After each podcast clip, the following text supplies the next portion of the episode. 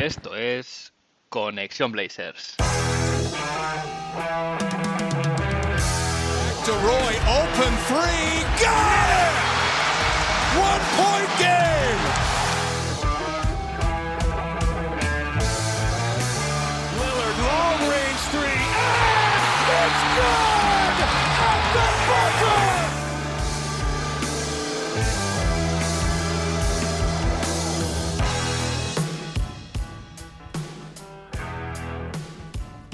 Bienvenidos al episodio 24 de Conexión Blazers. Soy Héctor Álvarez y para empezar la semana bien toca mirar Oregón para traerte una dosis de todo lo que necesitas saber del equipo y en menos de una hora. Un rato que se te hará corto. Llega este episodio en medio de la preseason, donde hemos podido ya ver el primer partido de los nuevos Blazers de Chance Billups y donde tendremos tres partidos más en los próximos cinco días para ir viendo cómo ajusta y cómo, cómo van a jugar estos, estos nuevos Blazers en esta temporada, que la tenemos ya, ya la tenemos aquí. Y precisamente para entender un poco qué podemos esperar de los Portland Trail Blazers a priori en esta temporada, tendremos un invitado que nos ayudará pues a analizar los rivales, a analizar la conferencia y ver qué expectativas podemos tener de cara al transcurso de esta nueva temporada. Vamos y empezamos.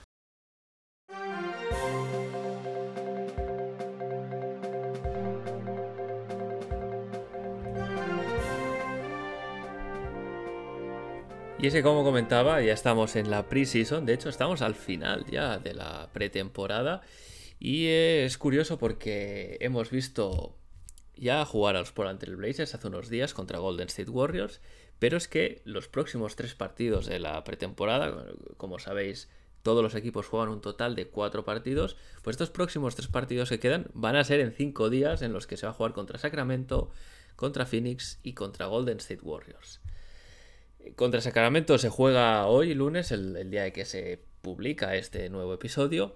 Y vamos a. Ya sabemos que vamos a tener a Dame y a CJ sin jugar. No van a, no van a pisar el parquet en este amistoso. Lo cual significa que va a haber más oportunidades de destacar a Dennis Smith Jr. y Quinn Cook en el puesto de base, que como ya sabemos, eh, son dos de los cuatro jugadores que se juegan ser el, el jugador número 14 con contrato de estos Portland Trail Blazers. También, bueno, sabemos que Norman Powell va a ser duda por unas molestias en, la cadera.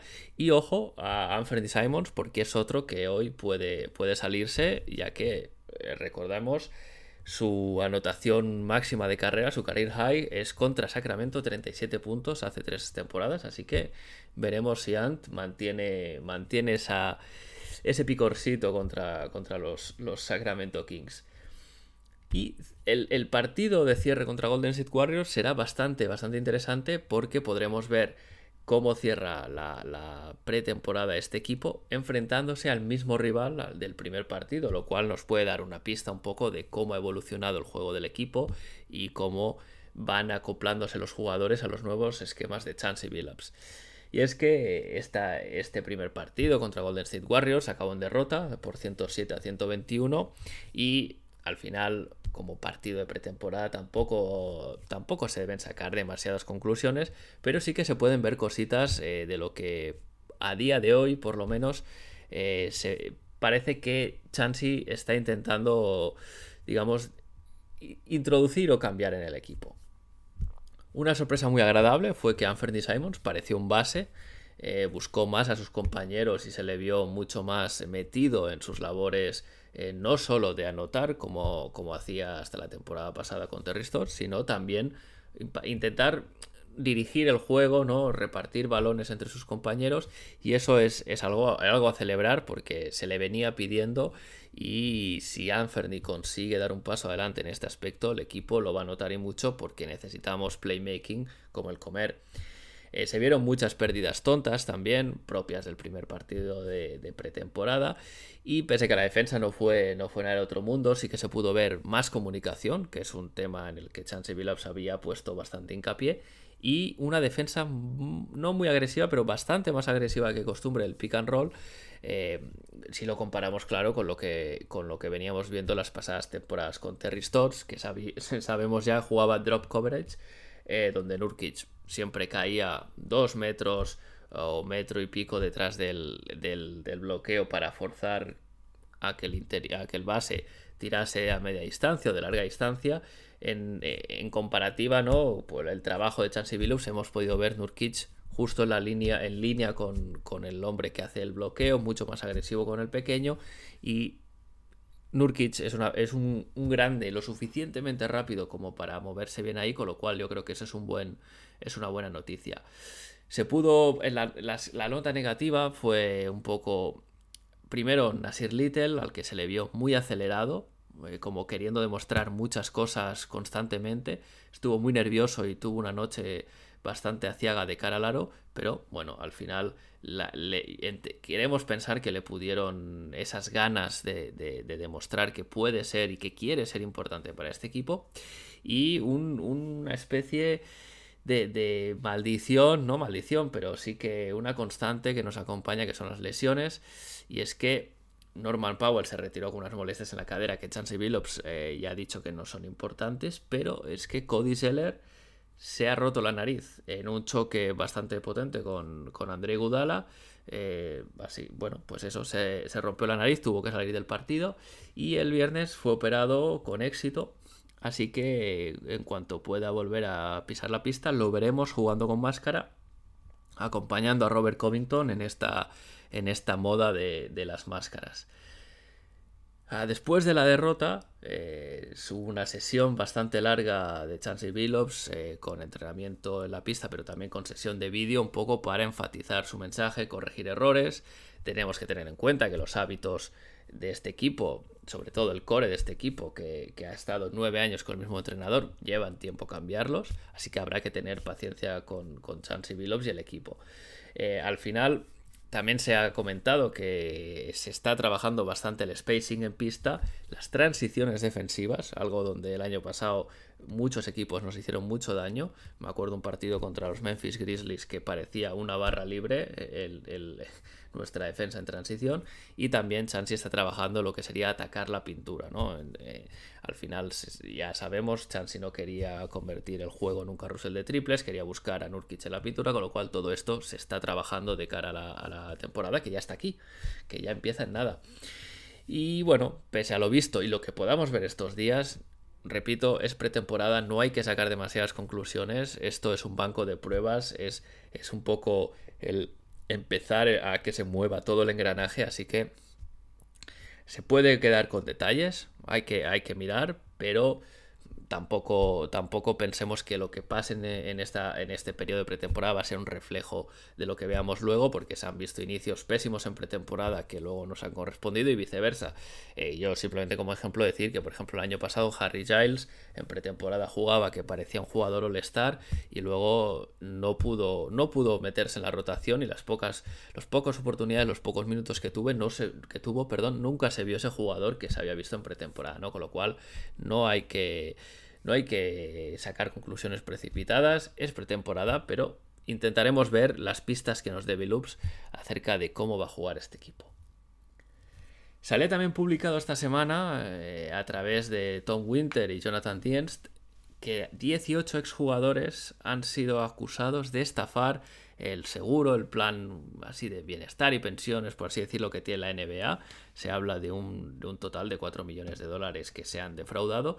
Y entre ellos eh, hay varios jugadores, exjugadores, perdón, de los Portland Trail Blazers. Parece esto un revival de los Jail Blazers. Eh, se encuentran entre los, entre los jugadores que vistieron nuestra camiseta, Sebastian Telfer, Darius Miles y Ruben Patterson. Estos dos últimos, eh, bueno, joyas, auténticas joyas, por así decirlo, de, de esa época olvidar de los Jail Blazers. Pero es que además uno de los asistentes, Milt Palacio, también ha sido salpicado por este escándalo y de hecho ha habido un comunicado oficial del equipo en el que se informaba que ha sido suspendido de empleo y sueldo mientras aclare eh, todo el tema.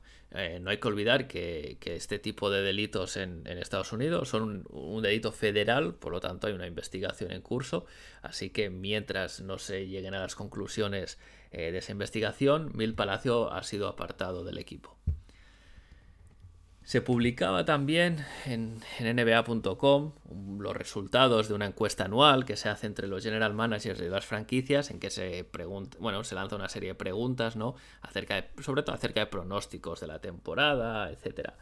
Y si la queréis ver es interesante, repito, está en nba.com, hay muchísimas preguntas de muchas cosas, pero yo quería seleccionar algunas cosas que me han parecido interesantes. Por ejemplo, eh, a la pregunta ¿cuál es la incorporación de esta agencia libre más infravalorada, eh, la primera opción que se ha votado es la de Larry Nance Jr., con lo cual, eh, entre, entre los general managers hay la percepción de que ha sido un, buen movimiento que, al que no se le está prestando demasiada atención. Eh, los, al final, los general managers también hacen una clasificación en la que los Blazers están proyectados como octavos del oeste. Veremos, veremos por dónde van los tiros durante la temporada. Y también consideran a Dame, a Damian Lillard el tercer mejor líder de la liga, solo tras Chris Paul y LeBron James, que al final, bueno, son dos, dos, monstruos en este aspecto. Algunas cosas curiosas, ¿no? Por ejemplo, consideran que eh, a nivel de, de, performance en clutch, Dame es el tercero de la liga. Me sorprende que no salga el primero. Hay muchas más preguntas, muchas más más temas a mirar, pero un poco recojo lo que me parece más interesante comentar. Y cierro el capítulo de actualidad, como todos, yo creo, en las últimas semanas, con el nuevo, las novedades del culebrón de Ben Simmons. Y es que si el episodio pasado os comentaba que Jason Quick ya había confirmado que había publicado una noticia en que los Blazers solo estaban interesados en un trade, si era un cambio uno a uno CJ por Ben, esta semana The Athletic publica que Daryl Morey sigue empeñado en un swap entre Damian Lillard y Ben Simmons, cambiar uno por otro.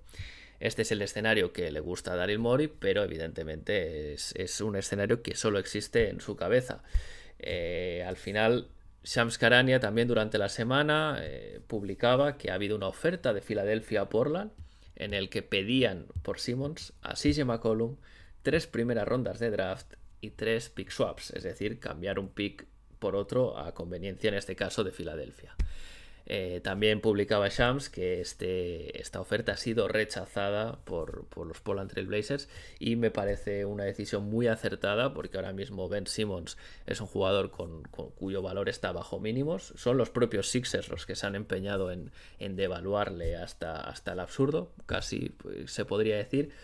Así que ni, ni Lillard puede estar encima de la mesa, ni una oferta de este tipo por CJ em, puede, puede, ser aceptada por, por, por los Portland Trailblazers. Al final, yo creo que por lo que se puede ver entre los aficionados eh, de Portland y, en general de la liga, eh, si bien hay un sector que no quieren a Ben Simmons ni en pintura en su equipo, eh, sí que es verdad que la mayoría de gente, yo por ejemplo, también me incluyo aquí, creo que el, trade máximo que se puede aceptar por CJ sería CJ y una ronda tal vez por Ben Simmons. No es un valor realista porque Ben Simmons es jugador, es mejor jugador que CJ McCollum, pero ahora mismo las cosas tal y como están, eh, quien tiene la necesidad de, hacer el trade es Filadelfia y por lo tanto está en una situación de desventaja. Daryl Mori sigue, sigue soñando con Lillard, pero desde aquí, desde este micrófono, te podemos decir, Daryl, acuéstate, que es imposible este, este escenario que tú, que tú manejas eh, en que Dame pueda llegar a Filadelfia por Ben Simmons.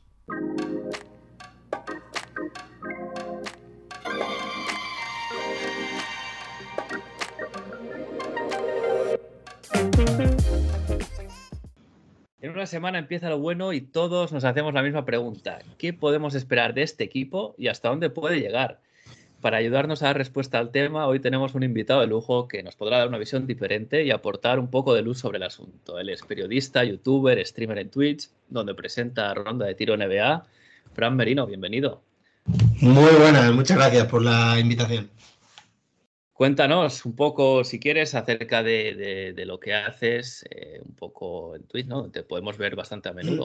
Sí, eh, estoy dándole bastante cañita a Twitch, sin olvidarme, obviamente, de, donde yo he forjado mi imperio increíble de, ronda de tiro Believers. Eh, bueno, ¿qué hago? Hago contenido general. Hemos estado hablando un poco off the record con Héctor y hablo de todos los equipos, según vaya la actualidad, si gira hacia Blazers, pues si toca Blazers se habla de Blazers y luego hay cuestiones que hago de absolutamente todos los equipos, ¿no? Eh, de hecho, ahora estoy haciendo una guía, voy acabando poco a poco los equipos, ya lo he hecho casi todos porque hacemos en ronda de tiro, que es el podcast, ¿no? El, nuestro, nuestro podcast, ¿no? Yo hago otras cosas más cortitas y eso para un público más eh, más, eh, yo diría, em, menos asiduo ¿no? a la NBA, menos friki. ¿no? Los que estamos mm. escuchando podcast o somos del mundo podcast, eh, somos otra historia. somos otra historia. Entonces, em, tengo mis cositas más cortitas y de hecho justo ahora estaba mirando porque digo, no sé si lo he subido a YouTube, pero creo que la última guía era de Blazer y efectivamente la última guía que he hecho es de Portland Trail así que vengo preparado a hablar del equipo. Pues perfecto, es un placer tenerte por aquí. Yo hay una pregunta que hago siempre a todos los invitados y es ¿por qué se hicieron de, o por quién se hicieron de los Portland Trail Blazers? En tu caso, con tu corazón céltico, la, pregunta no, no cae igual, pero sí te podía, sí te querría pedir cuál es el primer eh, recuerdo, la primera vez ¿no? que, que tú interaccionas con este equipo ¿no? de Oregón. Sí, pues es curioso porque, bueno, la NBA es de jugadores esto es una realidad y hay gente que se empeña en fanaticarse y yo eso lo odio mucho. No soy nada radical de, Boston ni de ningún equipo en sí, me gustan muchos equipos, de hecho soy ultra de LeBron y está el Lakers, o sea, no tengo ningún tipo de problema. Pero es que mi relación con Boston además no fue mi equipo NBA, no fue el primero. Yo empecé viendo NBA muy, muy, muy joven. Eh, tendría, no me acuerdo, pero era, estaba Iverson. Y ah. mi primera camiseta de NBA fue de Alan Iverson. Y yo era muy, muy, muy fan de, de, Iverson y era de los Sixers en ese momento, porque claro, era fan de Iverson, hasta que se fue a Denver. Ahí a partir de ahí, pues, búsqueda de un nuevo sitio, no me estaba cómodo con Denver, no me gustaba Carmelo Anthony y eh, no sabía qué. O sea, fui dando tumbos. Y acabé enganchándome y cualquiera que viera básquet en ese tiempo se tenía que enganchar porque era es del mejor básquet, de los mejores baloncestos que se han visto en la NBA.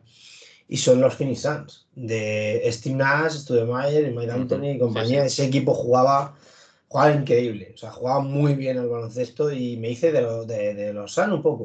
O sea, iba con Nash, sobre todo, pero me hice un poquito de, de Phoenix Suns y estuve ahí siguiendo esa fase ¿no? del equipo, hasta, hasta que mi jugador favorito después de LeBron James eh, acabó, bueno, mi jugador favorito de siempre, yo siempre digo que es Iverson porque al final fue el que me enganchó a la NBA y eso tiene su, particular, ¿no? Pero siempre digo también que si hoy estuviera Iverson en la NBA, yo sería hater de Iverson, ¿no? Porque es todo lo, lo que no me gusta del básquet NBA, ¿no? Mucho marketing, mucho show, mucho fallo del tiro, mucho chupón, ese tipo de cosas. chupón, sí. Y todas esas cosas que no, no, tolero, pero es un enganchador de gente, ¿no? A mí, me lo, a mí conmigo lo consiguió. Pero quitando a él, es LeBron y, y Kevin Garnett, que estaba en los Wolves. Kevin Garnett fichó por Boston, eh, me formaron allí un equipo del carajo, me empecé a ver todos los partidos como mm, de forma tremenda y además especialmente no tenía mucha animadversión con Kobe Bryant, porque pues volvemos a la misma historia, ¿no? Muy chupones, jugadores muy ineficientes realmente, eh, ese tipo de, de, perfil que a mí no es un no me gusta, ¿no? De, hecho, siempre me ha cabreado el compañero de equipo que era ese perfil, siempre me porque yo era un defensor, yo defendía y pues, me cabreaba con el que chupaba y veía cómo se tiraba un tiro después de pegarte por un rebote, ¿no? Entonces, em, yo iba muy contra eso. Y entonces, pues un poquito por ahí, ¿no? Entre Kobe Bryant y Kevin Garnett, eh, formaron ahí ese, ese, ese fan, ¿no? Fan de Boston Celtics también por Ray Allen, ¿eh? Al final, el que menos me gustaba del Big Three era Paul Pierce, que era el de Boston, y me, trajeron dos piezas que eran de mis jugadores favoritos en ese momento, eh, en un equipo que no me hacía, que me hacía tilín, ¿no? Que me, que me gustaba en cierta, en cierta medida. Y desde entonces, pues ya está. O sea, ya era otra época, estábamos hablando de 2008, 2007, 2009 ya éramos más mayores, yo ya era más, más mayor y ya podía verme muchos más partidos. Cuestión de verse partido Y, era más fácil también verlos. Mucho más fácil. mucho más fácil. Yo los de Iverson, después de el que echaban de Iverson, me veía eh, después de comer con peleas con mi padre porque quería poner salsa rosa o porque quería poner el ciclismo, porque quería echarse una siesta viendo los marujeos, yo qué sé. Pero, pero me tocaba echarme la guerra, que yo quiero ver baloncesto, y me lo ponía ahí, pero era muy difícil. Además, pillar un partido en concreto de Iverson era complicado de narices. Y ya ahí ya estábamos en otra época en la cual se facilitaba todo y en Internet ya empezaba a ver eh, pues no, todas las facilidades que, han ido llegando, a más todavía en la, época actual. Y ese es un poco el recorrido, así me hice de vuelto Tanti, que tiene su historia, por eso digo que, que no fue en plan, bueno, me gusta Rondo y soy de los Celtics, no, fue un suceso ¿no? de ir yo también conociendo un poco eh, lo que me gusta de baloncesto, porque pasar de Iverson a un Kevin Garnett eh, pues creo que indica un poco cuál fue mi proceso de, gustos, ¿no? Eficacia, de eh, no necesidad de 30 puntos, son perfiles totalmente y a día de hoy sigue siendo ese perfil el que, el que más me gusta, ¿no? Sí, sí, la verdad es que dos super cracks, Iverson y, Garnett, pero muy, muy distintos, como tú dices. Pues eh, vamos un poco, si te parece, a, hablar de la conferencia oeste de los Portland Trail Blazers y dónde crees tú también eh, que, podemos, que podemos poner a este equipo de cara a las expectativas para esta temporada. Y es que al final la conferencia oeste cada, cada año es muy, siempre se dice lo mismo, ¿no? Es que no, es una, este año es durísima, pero es que llega la siguiente temporada y lo es todavía más, ¿no? Entonces, eh, ¿tú ves algún equipo que ya desde entrada podamos descartar de la lucha por los playoffs? Bueno, yo veo unos cuantos, ¿eh? Yo, por ejemplo, eh, soy muy estero, o sea, soy muy del este, la verdad. Eso sí que soy, más que de Boston. soy más del este, casi siempre lo digo y al final casi siempre sale mal. Pero en este caso, este año, yo creo que sí que hay un salto de diferencia. El año pasado ya hubo. O sea, los equipos de arriba del este ganaron más partidos a los del este y encima ganó el este. O sea, que no fue casualidad, que fue todo un recorrido también y el otro era Brooklyn. O sea, que posiblemente el este era el ganador sí o sí. Pero, mm, pero este año creo que es todavía más potenciado porque, eh, bueno, por lo encontraremos más a individualizar, pero es un equipo que está ahí en tierra de nadie, ¿no? Y, tampoco ha crecido tanto, ¿no? Ha, crecido si comparamos con otro. Eh, Denver Nuggets es peor equipo ha perdido, ha tenido cierta baja, bueno, alguna... Las bajas los de menos, pero no tienen a Jamal Murray. Al final es una baja mm, tremenda. Eh, de hecho, lo vimos en playoff. Eh, si nos vamos a, hablar de, de, em, bueno, ahora me estoy quedando. Eh, sé que había bastante baja. Los Clippers, hombre. Los Clippers, hombre, Cabo Leonard. No sabemos ni cuándo va a volver. Es Cabo y Leonard. O sea, es que lo mismo vuelve para un mes antes de playoff. Entonces, mm, es otra incógnita, pero es un equipo que sabemos que por muchos partidos que se perdieron en regular season, eh, cada uno jugaba sus 50 partidos y en esos 50 partidos se cascaban con él en pista un 75% de win rate. No lo van a tener. Por lo tanto, es otro equipo que va hacia abajo. Vamos a seguir contando y, nos podemos ir a. Es que prácticamente menos. Bueno, sí, los, los Warriors que se supone que se van a meter ahí también con, con vosotros, con Clay Thompson, pero claro, hasta diciembre casi o sea, hasta enero. ¿Y cómo llegará? ¿Y cómo llegará? Hasta enero y cómo vuelva, eh, lo que tarde en coger ritmo competitivo y todo eso, yo no, no, desconfío nada, ¿eh? O sea, yo creo que los últimos tiempos nos han demostrado que el tema de lesiones ya es, ya es momento de decir, oye, la tecnología ha llegado, todos los que vuelven, Gordon Durant, Durant eh, eh, Zan Lavin, eh, o sea, hay un montón de casos de cruzado, no sé qué, que creo que de los que se han lesionado en los últimos tiempos, solo Cousin, el pobre, que también tiene sentido, ¿no? Es mucho más grande, mucho más pesado, mucho más tal. Los demás todos han vuelto incluso mejores. Entonces, eh, yo creo que volverá y volverá bien. Lo que será es coger ritmo competitivo, que es otra historia. Pero, claro, ya estamos hablando de después de tres o cuatro meses de competición, más lo que tarde en coger el ritmo.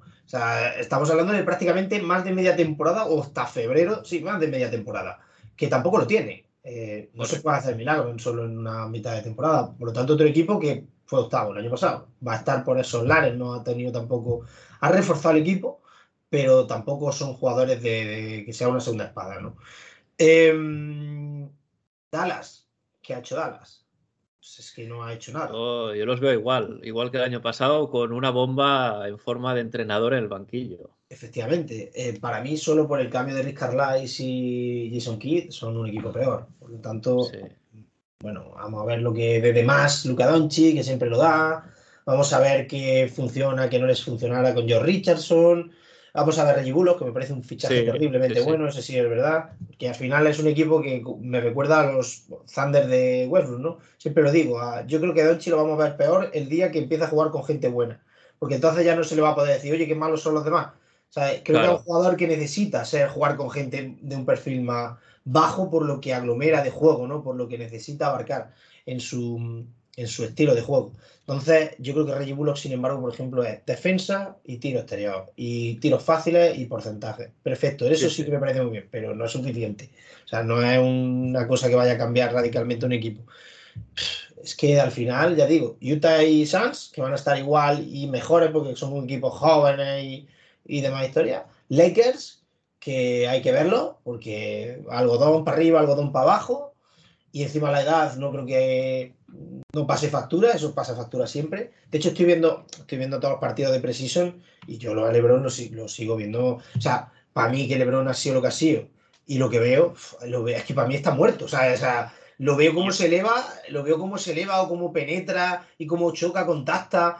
Y digo, joder, es que eh, además me he visto en los últimos tiempos en directo en Twitch un par de partidos con los suscriptores, con los seguidores de, de LeBron en Miami y demás, y, y la mente te explota. O sea, lo ves y es que te explota Claro. la mente. Claro, la gente sigue ahí pensando, no, 25, sí, pero ¿cómo esos 25? O sea, es que es otra historia. Eh, pues lo ves eso también y ves el algodón y las posibilidades de lesiones que tienen todos los jugadores que tienen y la edad. Y dices, uff, vamos a ver Lakers. Está ahí de en principio también, pero es que ya no podemos meter más. O sea, estoy No. poniendo lo que hay alrededor de, de- de- de Portland. Luego van a funcionar los Wolves. Hombre, por, por personas, por jugadores, por nombres y demás, eh, deberían estar también ahí, pero nunca están. ¿sabes? Nunca- Nunca estar, es que deberían haber estado el año pasado y el otro, y sí, sí, Ya llevan tres que- años por lo menos que deberían estar y no han estado. Entonces, ¿van a estar este año? Pues complicado. Por la sabemos que sí van a estar.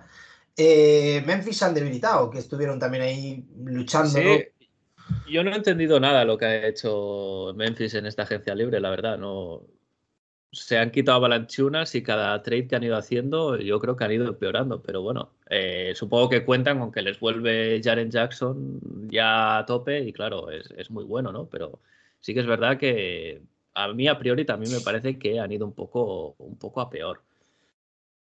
Pues sí, yo la verdad es que ya digo, o sea, quitando a los tres seguros, ¿no? Que son Utah, Lakers y Jazz, a partir de ahí, eh, a ver, tengo otras predilecciones antes que Portland, pero puede pasar cualquier cosa. No son equipos totalmente fiables y las bajas van a provocar que, que Portland tenga oportunidades de, de subir, de subir, de subir algo. o sea, y algo en el oeste como va a estar eh, dos victorias pueden suponer pues, una ventaja de campo, eso lo tonto, ¿sabes? Perfectamente. Sí, Es así.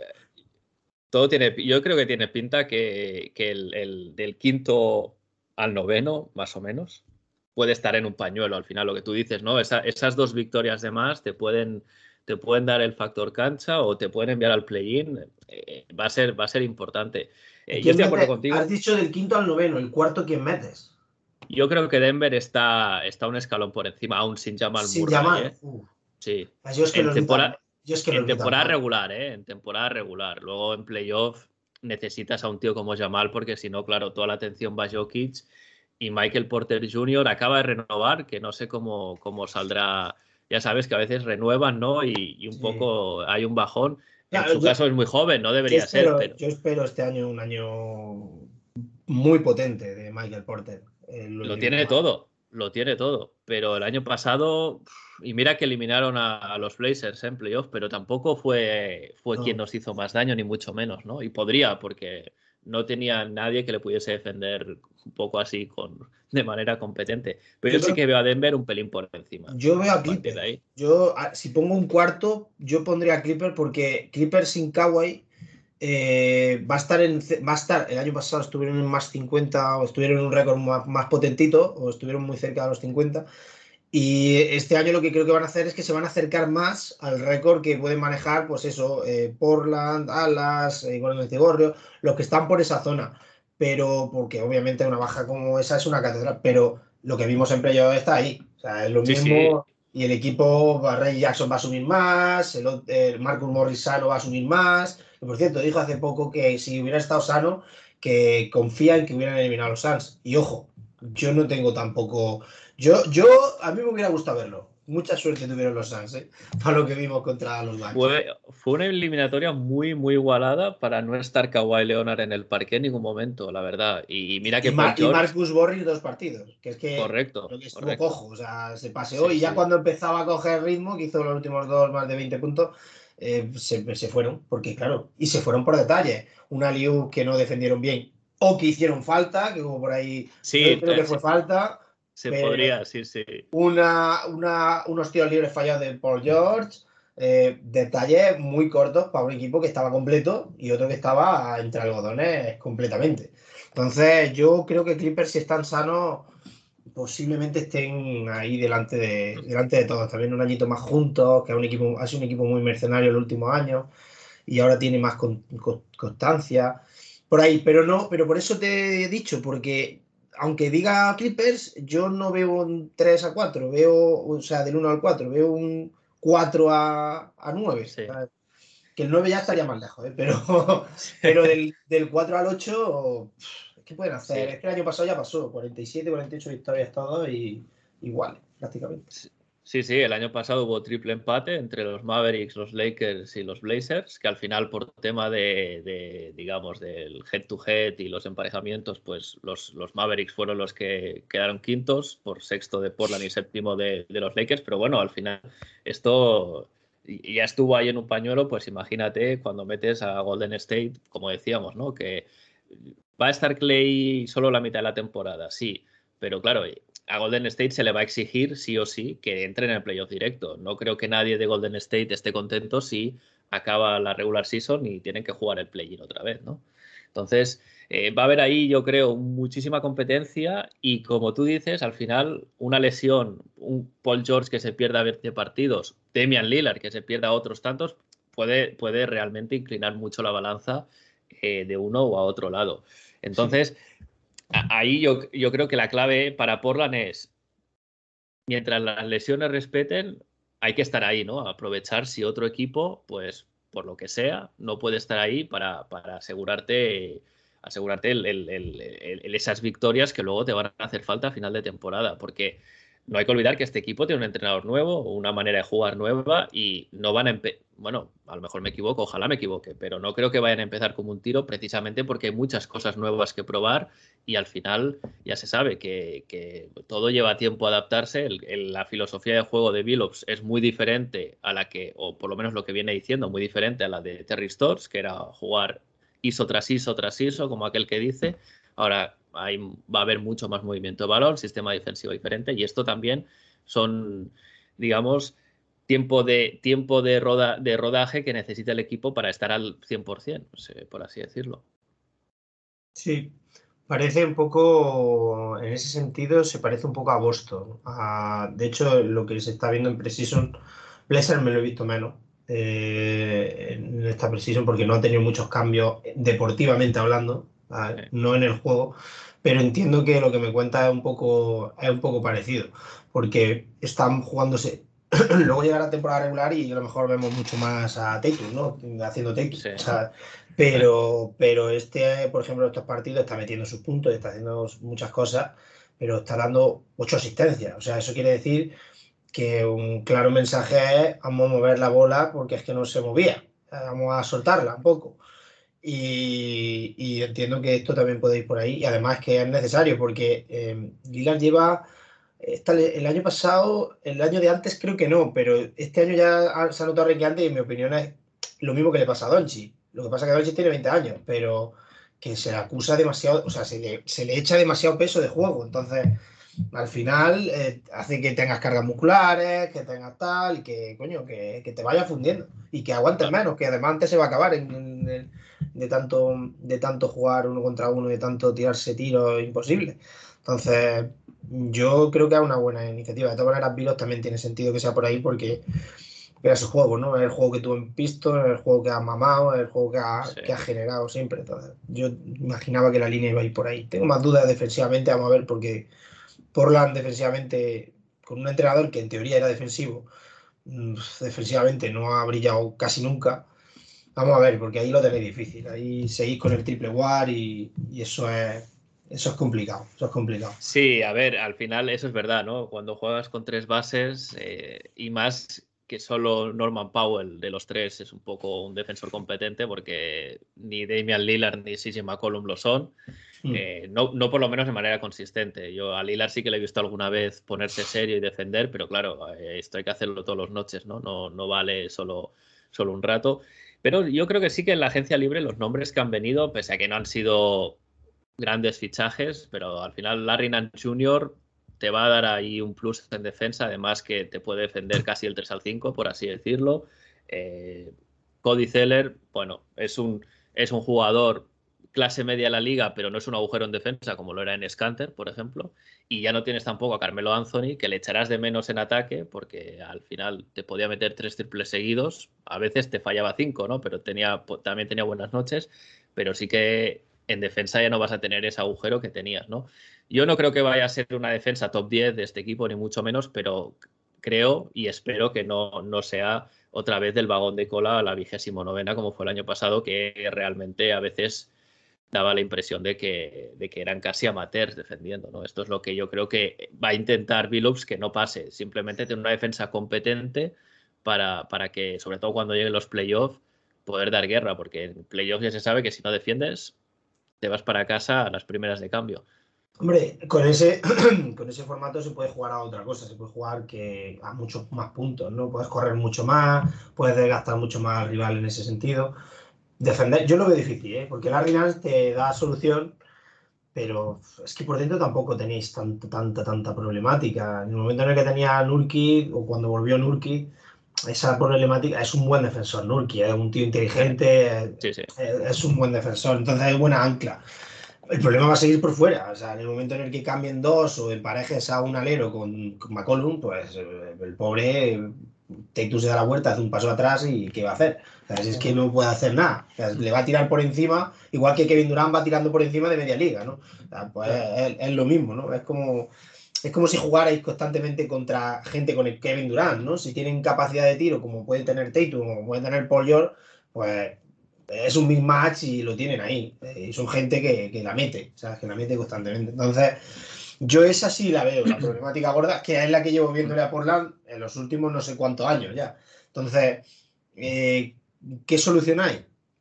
Bueno, aparte de traspaso, que si quieres ahora después hablamos, que también es una cosa de la que está ahí, o por lo menos está sonando.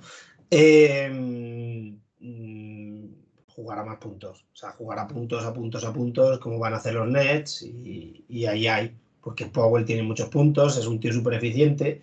McCollum ya lo ha demostrado mil millones de veces. Eh, y Lilar, ¿qué coño vamos a decir Lilar, no? O sea, pues lo mismo. Entonces, eso, y si vuelve Nurkic, para mí el cambio de Portland, el gran cambio, aparte del entrenador, es Nurkic. O sea, vuelve Nurkic, aunque Canter ha hecho un año terriblemente bueno, o sea, muy bueno. Eh, lo que se necesitaba que hiciera, que era regular season, ya, ya estaba Nurki. Em, pero, pero va a estar Nurki desde el principio y por mucho que en Escante hiciera un gran año, oye, va a ser, va a ser tercer pivo posiblemente en Boston. O sea, estamos hablando de que jugasteis con un pivo que en un contender, un equipo que quiere aspirar, por lo menos por parte del este, a, saltar la final de conferencia o incluso ganar esa final de conferencia, eh, va a ser el tercer pivo. O sea, eso habla de, la, de lo que pasó el año pasado un poco en Portland, ¿no? Porque McCollum se perdió tropecientos partidos y cuando volvió no estuvo bien. Es el primer año que yo creo que no ha estado bien en playoff, porque mucha gente ya lo ha matado este año McCollum, pero, yo le decía, me decían, ah, Middleton, no sé qué. Middleton es una sombra de McCollum, o por lo menos a lo que ha sido McCollum hasta el día de hoy y lo que ha sido Middleton hasta estos playoffs, lo que queráis. Pero McCollum ha hecho años de 25, 26 puntos, ha hecho años de eliminatorias contra Denver, por ejemplo, de 30 puntos por partido.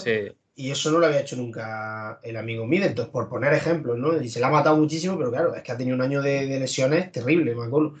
Y, y estabais sin Nurki. Todo eso, más falta de más arsenal defensivo como, como la Reina Junior y el triple war, ¿no? Eh, ese problema que además también tenéis a Simon, que es otro tío que necesita minutos, que es otro tío sí que es bueno, sabes que es bueno y que no tenéis espacio, ¿no? Para tanta calidad en, las mismas posiciones. Entonces, sigue siendo un problema de por ahí. Sigue siendo un problema mm, por ahí, pero recuperación de piezas, problemática del resto, por las mejoras. Yo creo realmente en la mejora de Portland este año. En regular season, luego ya playoff, pues está jodido. Bueno, habrá, que verlo. Yo creo que al final la mayoría de los equipos, los refuerzos que han hecho, excepto los Lakers, sí que, sí que le han dado un lavado de cara total al roster. Ya veremos cómo sale el experimento, pero el resto sí que es verdad, ¿no? Son pequeños ajustes, ¿no? Pues Dallas te trae, a, como decíamos, a Reggie Bullock.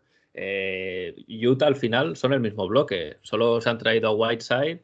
Utah ha hecho un equipazo, ¿eh? Utah, Utah ha fichado en la posición que tenía débil que era 3-4 y gente que pudiera defender 3-4, por ejemplo a Tatum, no tenían a nadie, ahora tienen a Rudy Gay que se lo pones ahí y ahora que se dé la vuelta, que haga lo que he dicho antes del paso atrás y no sé qué, que se dé la vuelta ahí, que se va a poder ir por velocidad todavía, pero eso da igual, eso lo puedes asumir, pero que se te estén tirando por encima de la peña pues, es más complicado, o que se vaya mucho más fácil por velocidad, porque al final tenían que coger y ponerte a un Nian o ponerte a un Royce O'Neill, o en un caso se te va por siete veces más la velocidad de Rudy Gay, en otro, o sea, Utah este año yo creo que son terriblemente fuertes, ¿eh? que están terriblemente infravalorados este año, siempre lo están, como por cierto, pero, pero este año más todavía. Rudy Gay es un fichajazo, Pascal para regular season es una, es una barbaridad, WhatsApp para segundo pivo en un sistema que está adaptado a un pivot trosco es brutal.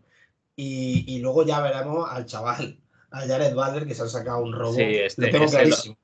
Ese apunta muy bien. Yo, yo creo, estoy de acuerdo en que Utah ha mejorado, pero a mí me parece que sigue, sigue fallando lo mismo. ¿eh? Y luego Conley, que, es que Conley el año pasado fue de los jugadores que más impacto tuvo en el juego y se lesionó el playoff. O sea, es que jugó con la misma lesión que Harden y a Harden todo el mundo lo ha excusado y Conley no parecía nada, pero es que Conley estaba siendo más impactante que Gobert y que, y que Donovan Mitchell, no en puntos, no en tapones, lo que queramos, pero en cuanto a estadística avanzada estaba siendo el más impactante del equipo y no estuvo en playoff. O sea, jugó, con, jugó dos partidos con la lesión de Harden, que es, pues estaban lastradísimos, o sea, era una, una locura.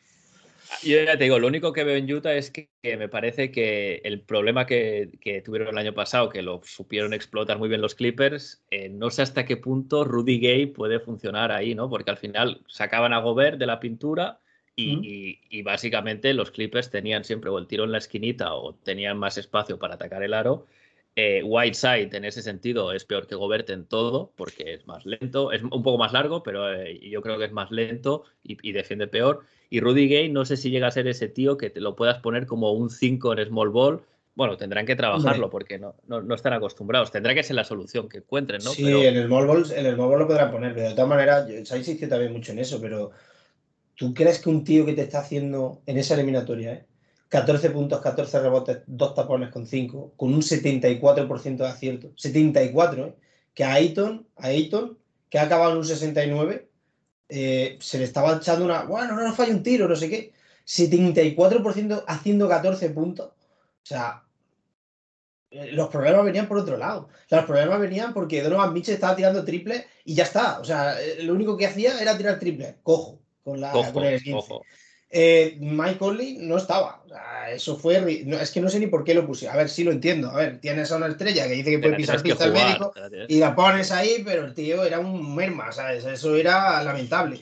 Eh, y ya está, encontraron una solución. Obviamente, a, un equipo con gente grande en la esquina le va a hacer cierto daño, pero si tú hubieras tenido tu arma en condiciones, eh, pues a lo mejor el daño te daba absolutamente igual, porque es que tenía enfrente al tío metiéndote 14 puntos con 74% de Es que no fallaba una, hacía lo que quería. Sí, sí, al final, sí, yo creo que el, problema no era tanto Gobert en sí, sino simplemente que en el sistema de Utah, ¿no?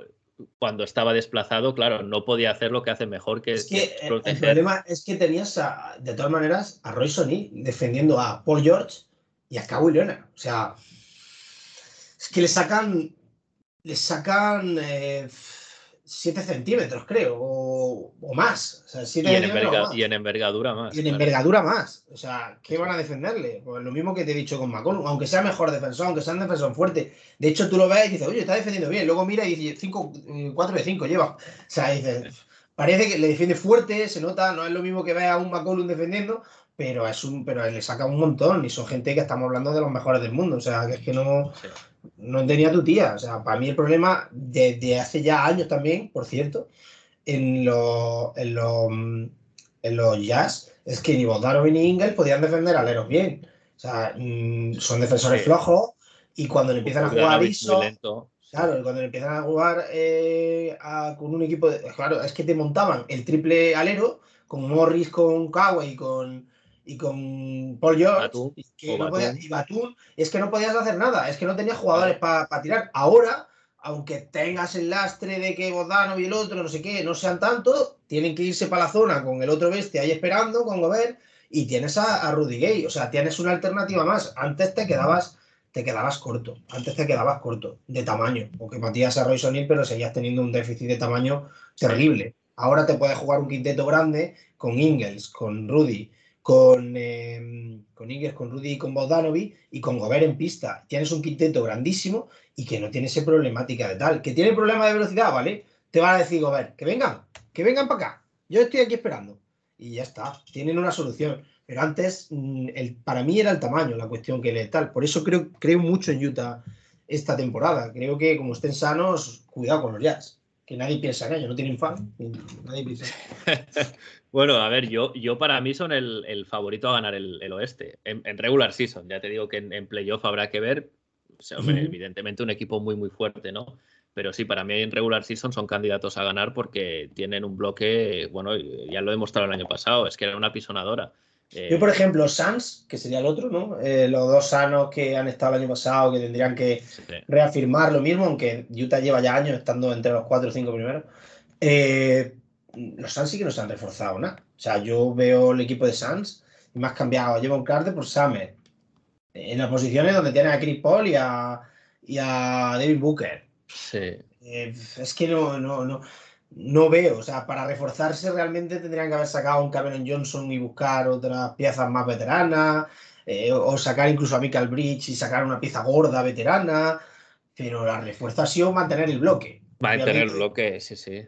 que yo creo que ellos deben confiar en también el crecimiento que pueda tener Booker, el crecimiento que pueda tener Ayton o el, el mismo Cam Johnson, eh, Michael Bridges. Pero no, no, estoy de acuerdo. Al final, yo, el- el- el- la- yo creo que el mejor fichaje fuera de lo que ya tenían es Javel McGee, ¿no?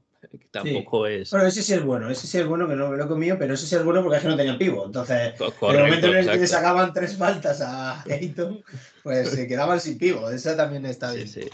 Sí, Pero vamos, bueno, que es Jabal Magui. que- Eh, Exacto, que no estamos hablando de Olajuwon, entonces él cumplirá, hará su faena, pero que... Tendrán un pivo, Estoy de por lo menos pues, podrán cargarse de falta en ciertos momentos de, de Ayton, que tendrán a alguien para que haga lo mismo que hace más o menos Ayton, que antes no podía. Esa es la, esa es la mejora, pero para mí Sí, corta, corta cortísima. Y más dependiendo, ya digo, de, de lo, de lo- porque mira, hablamos de crecimiento Booker, por ejemplo, lo mismo Donovan. O sea, Donovan También, año también. El, el tema Mike, eh, Chris Paul, primo hermano, ¿sabes? Tenga más impacto Chris Paul, eh, pero primo hermano. Mm, Ayton, quizá el paso que dicen que va a dar este año, no sé qué, ahí poder estar un poco el temario, pero es que confío en Jared, ¿eh? Confío en Jared ahí, va a ser. Vamos a ver, le ha dicho que va a tener pocos minutos Snyder, pero es un error de Snyder. Cometen mucho. Bueno, al final eh, también es que la rotación de Utah es larga, ¿eh? Porque claro, Jordan Clarkson lo tienes que poner sí o sí en pista. Pues el tío ese se- no, so- solo tira, pero como las mete normalmente, pues pero al escolta, final... lo pones de escolta y sacas a Jared con Sí. él. Sí, bueno, eh, esa sería una opción. También es verdad que al final tiene alternativas, ¿no? Que es lo que comentábamos, es lo que busca, yo creo, cualquier, cualquier entrenador. Eh, eso es un poco lo que, lo que se ha buscado hacer con, con, con, los Blazers, con el roster este que hay, ¿no? De tener un poco más de versatilidad también, eh, que el año pasado eh, se ha fichado a Snell, que no es un, no es un gran jugador, pero te da envergadura en el, en, en el perímetro. Nasir Little, del que se esperan muchas cosas. Lo habéis renovado ahí. Y yo todavía. A ver, entiendo la renovación, pero no me, ha- no me ha dejado Bueno, nada el muchacho. ¿verdad? Igual que he dicho a con- Fernie Simmons, pues este no veo. Veo un tío. que- el típico alero random, ¿no? Que, que brazos largos, tamaño, físico, pero que. Frío, ¿no? Se deja frío totalmente. Bueno, al final se le, ha, bueno, se le ha extendido en su contrato rookie, pero lo, es que este chaval también ha tenido mala suerte porque cogió el COVID cuando parecía que iba a tener minutos, le costó muchísimo recuperarse. A ver, es, un chaval que yo creo que, puede ser mejor de, lo que muchos esperan, eh, porque tiene, además tiene una mecánica de tiro muy pulida, eh, está con él. Este año, ya lo ha dicho Chansey Billups, va a ser el noveno hombre, va a tener minutos, entonces lo que consiga o no va a ser enteramente por sus méritos. Si sale defender, tiene condiciones atléticas para defender, como tú dices, tiene los brazos muy, muy largos. Eh, también se pierde mucho, ¿eh? es decir, eh, como digamos defensor en el balón bien, pero luego cuando tiene que hacer una rotación va bastante perdido. Como muchos le pasa en la liga, que lo fichas porque es un muy buen defensor de ISO, pero luego no es solo eso, ¿no? Luego te llega Joe Ingles, que el tío no se levanta ni dos palmos y no sabe ni moverse, pero lee el juego infinitamente mejor que los. Exacto. Exactamente. Entonces, e, eso es lo que tiene que trabajar este año. Esto y el tiro, ¿no? Si el tiro que yo creo que lo tiene, eh, lo puede, digamos, lo puede mantener de una manera constante, puede ser, evidentemente no va a ser el alero titular ni mucho menos, pero al menos puede ser una pieza importante, ¿no?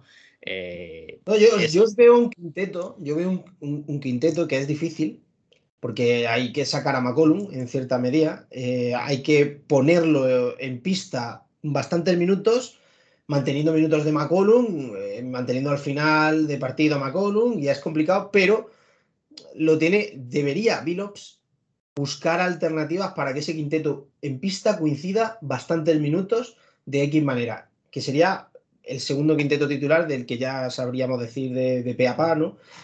Que sería sacando a la Rinals, como has dicho, de cuatro, bajas a Covington al alero, que no lleva sin poder jugar de alero el pobre no sé ya cuántos años, entre Houston pivot y de cuatro y no sé qué, y ahora la circunstancia que tiene Portland, pues el pobre siempre está de cuatro, pero de tres yo creo que puede ser mejor.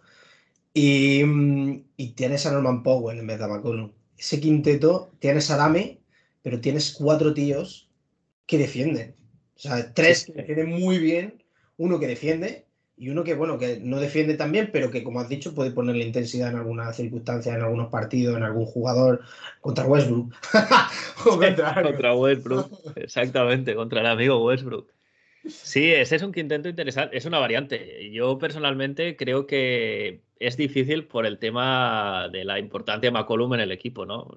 Claro, eh, imagínate salir con ese quinteto de inicio. Eh, no, de inicio no, de inicio es imposible, pero durante el partido, por ejemplo, retrasas, el último titular que regresa a cancha, aunque luego se vuelva a mantener más tiempo que ninguno, es McCollum, y de esa manera eh, ganan minutos en segundo cuarto, por ejemplo, que además es un cuarto importante, eh, y final del tercer cuarto buscas sacar ese quinteto por tramos. Dos tramos que buscas hacer parcialitos y demás, y luego McCollum además lo intentas hacer coincidir, aunque salga de titular, con segunda unidad, ¿eh? Que le defiendan peor, que tal. Y yo creo que por ahí mm, podría ser un camino muy interesante para, para Portland, ¿eh? Bueno, eh, eh, yo creo, estoy de acuerdo, y además es eso, es una variante que tiene el entrenador, ¿no? El año pasado no la tenía, Terry Stotts, pues este año. Terry Jones, pero, pero, para mí no tiene nada que ver con, con la bueno, al final Derrick Jones mucho más limitado ¿no? que Larry Nance. Eh, tiene una virtud muy buena que son los mates, pero el juego de Terry Stotts tampoco le permitía nunca tener oportunidad. O sea, poner a Derrick Jones en la esquinita a tirar, a tirar triples es realmente desaprovecharle. Entonces, bueno, yo creo que en ese sentido Nance puede hacer más cosas aparte de que, de que es un tío que defendiendo, Derrick Jones era muy bueno defendiendo a los bases, sobre todo porque era el tío también muy largo, pero le faltan muchos kilos para, digamos, pegarse. Sí, pegarse. Un Tatum, por ejemplo. Eh, da igual que le pueda poner la mano en la cara, le va a postear y le va a hacer, le va a hacer daño, más que nada porque le, le saca un montón de kilos, ¿no? Y a Nance no le puedes hacer eso tan fácilmente, por lo menos. Entonces, bueno, a ver, a ver qué, qué alternativas. Es, es, una, es que al final es la primera temporada, no sabemos qué va a hacer podemos intuir un poco, pero los Blazers solo han jugado un partido de los cuatro de pretemporada, juegan tres ahora en los próximos cinco días y ahí podremos ver un poquito que, pues este tipo de, rotaciones, ¿no? Que Es difícil, ¿eh? Mira que me estoy fijando mucho y es complicado de narices ahora en Precision el tema quintetos, rotaciones es súper complicado. De hecho, por ejemplo, en Boston, en el primero salió Juancho de titular y en el segundo jugó los minutos de la basura del último cuarto. O sea, es que dices tú, ¿pero qué estás haciendo? A ver, o sea, no está Jalen Brown y sacas a Juancho en el último minuto de la basura y en el otro que está Jalen Brown sacas a. es un poco, digo, pues, pues ya, sabe, ya veremos lo que hacéis, porque es que ahora mismo es indescifrable. Y, Sí, y con lo de, de lo- pruebas. claro, los minutos finales al de la basura directamente. Como en plan, no, nosotros no nos jugamos los partidos finales, no le vaya a ganar a nuestros jugadores buenos. En plan, bueno, pues eh, vaya mierda, ¿sabes? ¿qué Tercer cuarto, ya se acabó el partido, venga, siguiente partido.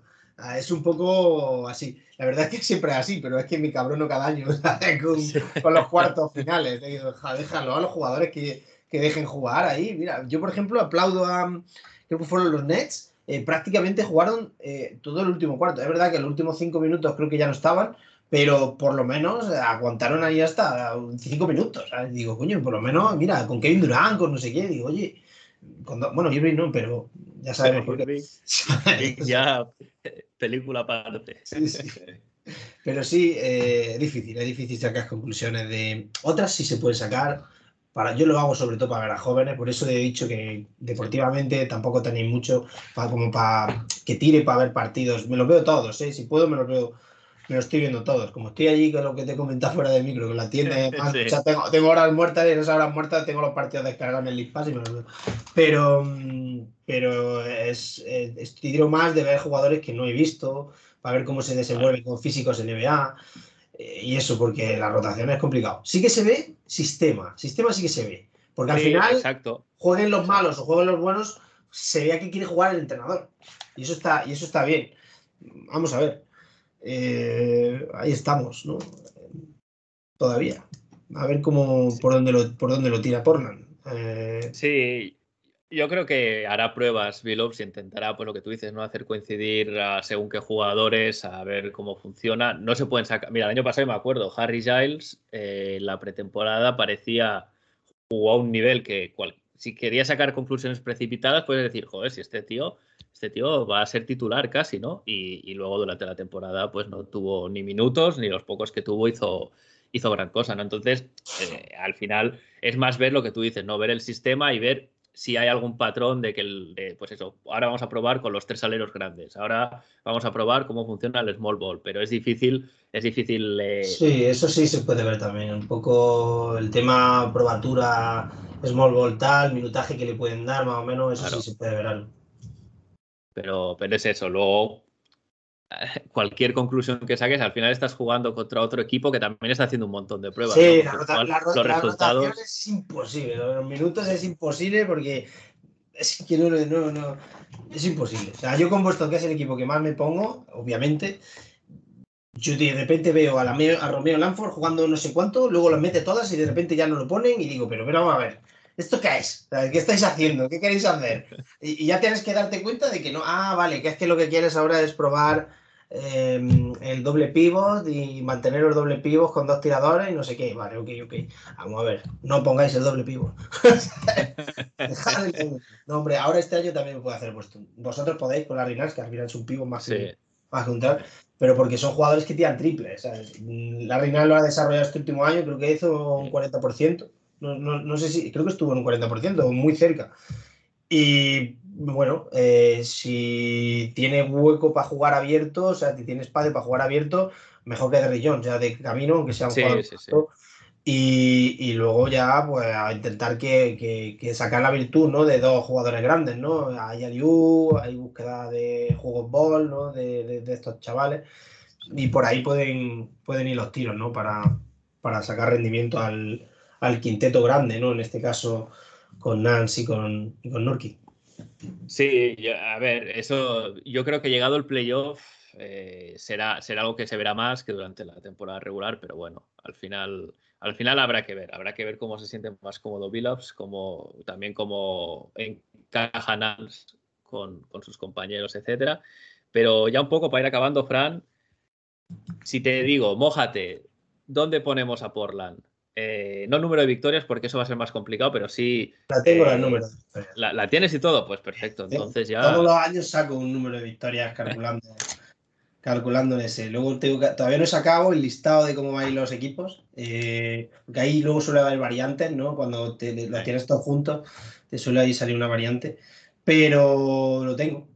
Mm, yo creo que Portland este año va a estar eh, récord de porcentaje muy parecido al año pasado, levemente mejoría. mm, muy brevemente, 0,3, le he puesto más. 58% hiciste 58,3 y vais a hacer un 58,6, a lo mejor un 59 con esas variantes que pueden dar. 48 victorias. 34 mm, por ahí Estamos cerca porque yo, yo he puesto 49, o sea, un pues poco más optimista, pero ahí, ahí, ahí va a estar. El 59 que he dicho, si le ponemos un 49 seguramente salga un 59%, por ahí va a andar. Y posiciones más difícil, en mi opinión, que, sí, sí, este es muy, eh, Porque es que a lo mejor hay empates. Es que sé que va a haber más victorias, a lo mejor nos quedamos cortos en victorias porque el oeste no solo se ha debilitado con las bajas y con los pocos refuerzos de los equipos, sino que es que además Houston, Oklahoma, eh, los Memphis parece que van a ir a ello. Espera a ver este año, pero tiene toda la pinta de que ya no puede hacer más Popovich. Eh, hay varios equipos que parece que van a ir a, a luchar al número uno, pero por detrás.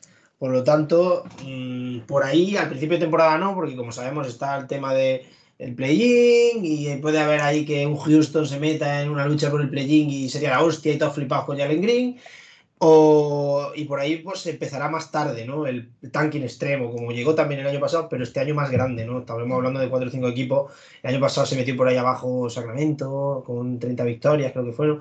Y lo lógico sería que compitieran un poquito, eh, un poquito más, tanto, tanto Wolves como, como King. Pero sí que veo a cuatro, a cuatro equipos por lo menos yendo a mucha derrota este año, ¿eh? Es más fácil Vale, vale, perfecto. Lo conecte, ¿vale? Vale, pues Te repito. cuando quieras. diciendo, venga. Entonces, eso, yo considero que, este año va a haber, aparte de lo que hemos comentado de eh, equipos que se han reforzado poco, lesiones y demás, pues más tanking, no más tanque en el oeste, y eso va a hacer que las victorias de equipos que vais a estar arriba, pues eh, se, mm, se pusieron un poquito, ¿no? Se, se impulsen. Bueno, veremos, estoy de acuerdo, muy difícil pronosticar el sitio. Eh, yo sí que creo que Portland va a entrar directo a playoff, no creo que pase por el play-in, eh, pero habrá que ver, va a estar todo muy... Yo no me atrevería, yo creo que podéis entrar a play-in como séptimos, como octavo sería un gran fracaso de Portland. Como séptimo sí que creo que podríais entrar en play-in, pero también considero y creo que podéis ser cuarto, o sea, pues perfectamente, o sea, con, con ventaja de campo. Vamos a ver. Vamos a ver, va a estar, va a estar muy, muy, muy reñido, está claro. Eh, muchos, muchos equipos en situaciones muy diferentes, pero que van en pelotón eh, detrás de esos tres que parece que sí que están un poco más, más separados. Eh, yo, por mi parte, nada más que decir, Fran, agradecerte de nuevo tu tiempo, eh, aquí un poco grabando ya horas intempestivas. Eh, por mi culpa, chicos. no, había más. Hemos estado ahí coordinando en, bueno, en semanas. Hace semanas llevamos ahí coordinándonos Para, poder, para poder coincidir y nada, un placer, tío. Yo encantado siempre de, de charlar de NBA con, con todo el mundo, tío. Perfecto, pues un placer tenerte por aquí. Cuídate mucho, Fran, y hasta la próxima. Igualmente, un abrazo, tronco.